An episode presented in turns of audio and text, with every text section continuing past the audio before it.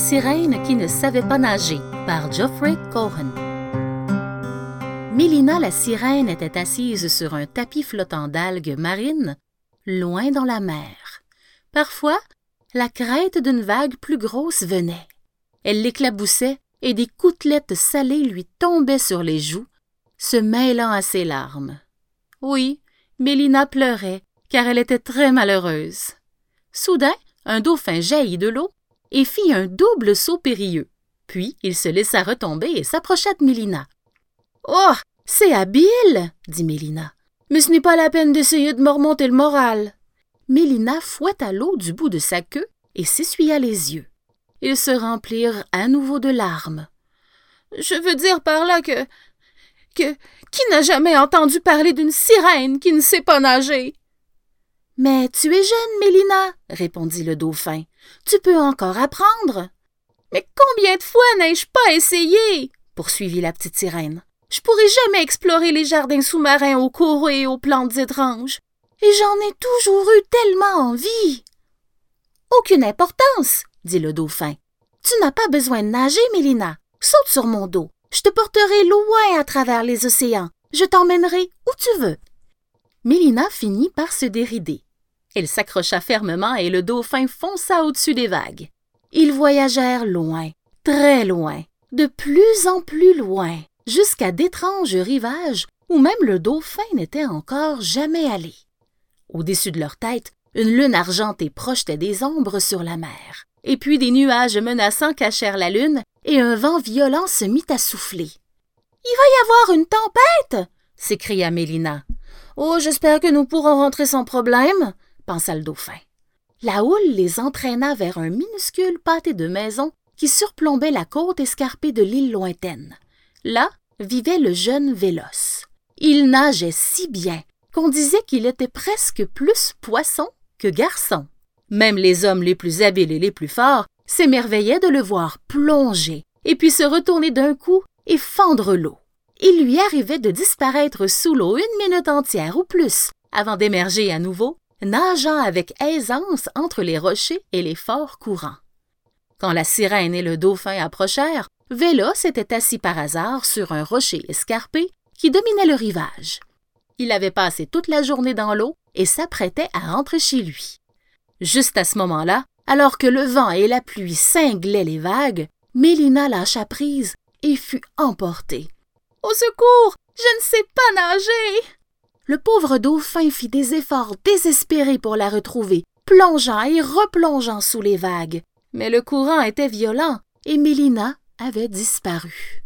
Elle avait été entraînée tout près de l'île, les vents emportant ses cris. Vélos vit la blonde chevelure de la sirène et sa main tendue qui émergeait de l'eau. Vélos plongea, et en une seconde il fut à côté d'elle. Cramponne-toi, je te tiens. D'une main ferme, il empoigna la sirène et l'emmena jusqu'à l'épave d'un vieux navire dont l'étrave émergeait en partie au-dessus de l'eau. Et puis Vélos découvrit alors avec stupéfaction que Mélina n'avait pas de jambes comme tout le monde, mais qu'à partir de la taille, elle avait une magnifique queue de poisson, d'un vert brillant. Oh, une sirène, dit Vélos. Mais, mais alors, comment et, et pourquoi? Je ne sais pas nager, répondit Mélina en éclatant en nouveau en sanglots. Eh bien, je vais t'apprendre. À l'intérieur de l'épave, il y avait un trou d'eau calme, et Vélos y plongea, faisant des va-et-vient. Il montra comment se servir de ses bras en fendant l'eau.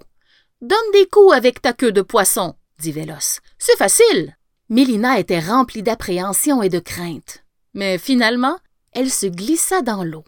À peine l'avait-elle faite qu'une énorme vague vint s'écraser contre l'épave. Une muraille d'eau surgit et emporta Mélina. Elle jeta un cri perçant d'effroi, mais Vélos ne put rien faire. Elle glissa de plus en plus loin sur l'énorme vague et disparut.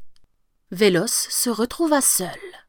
Bien des années plus tard, Vélos était devenu le pêcheur le plus habile du village. Avec sa barque, il s'aventurait beaucoup plus loin en mer que quiconque du village, comme s'il était en quête de quelque chose.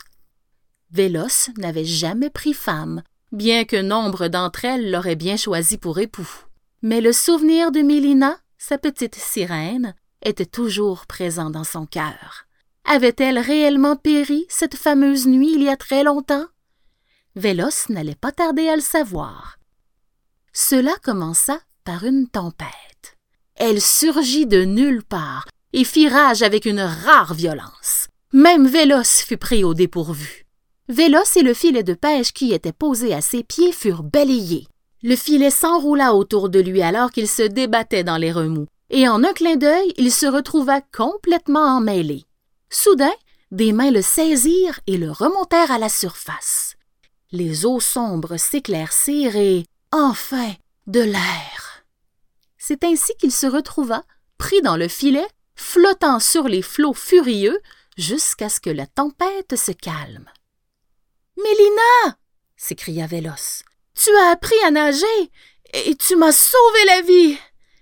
Exactement comme tu as sauvé la mienne, répondit la sirène d'une voix douce. Elle le libéra rapidement à l'aide d'un coquillage tranchant. À présent, nous ne nous perdrons plus jamais. Et c'est ainsi que Vélos s'aventurait souvent avec son bateau dans les coins de l'océan, où nul autre que lui ne se serait risqué. Même maintenant que Vélos est un vieil homme, il ne s'est toujours pas marié dans son village.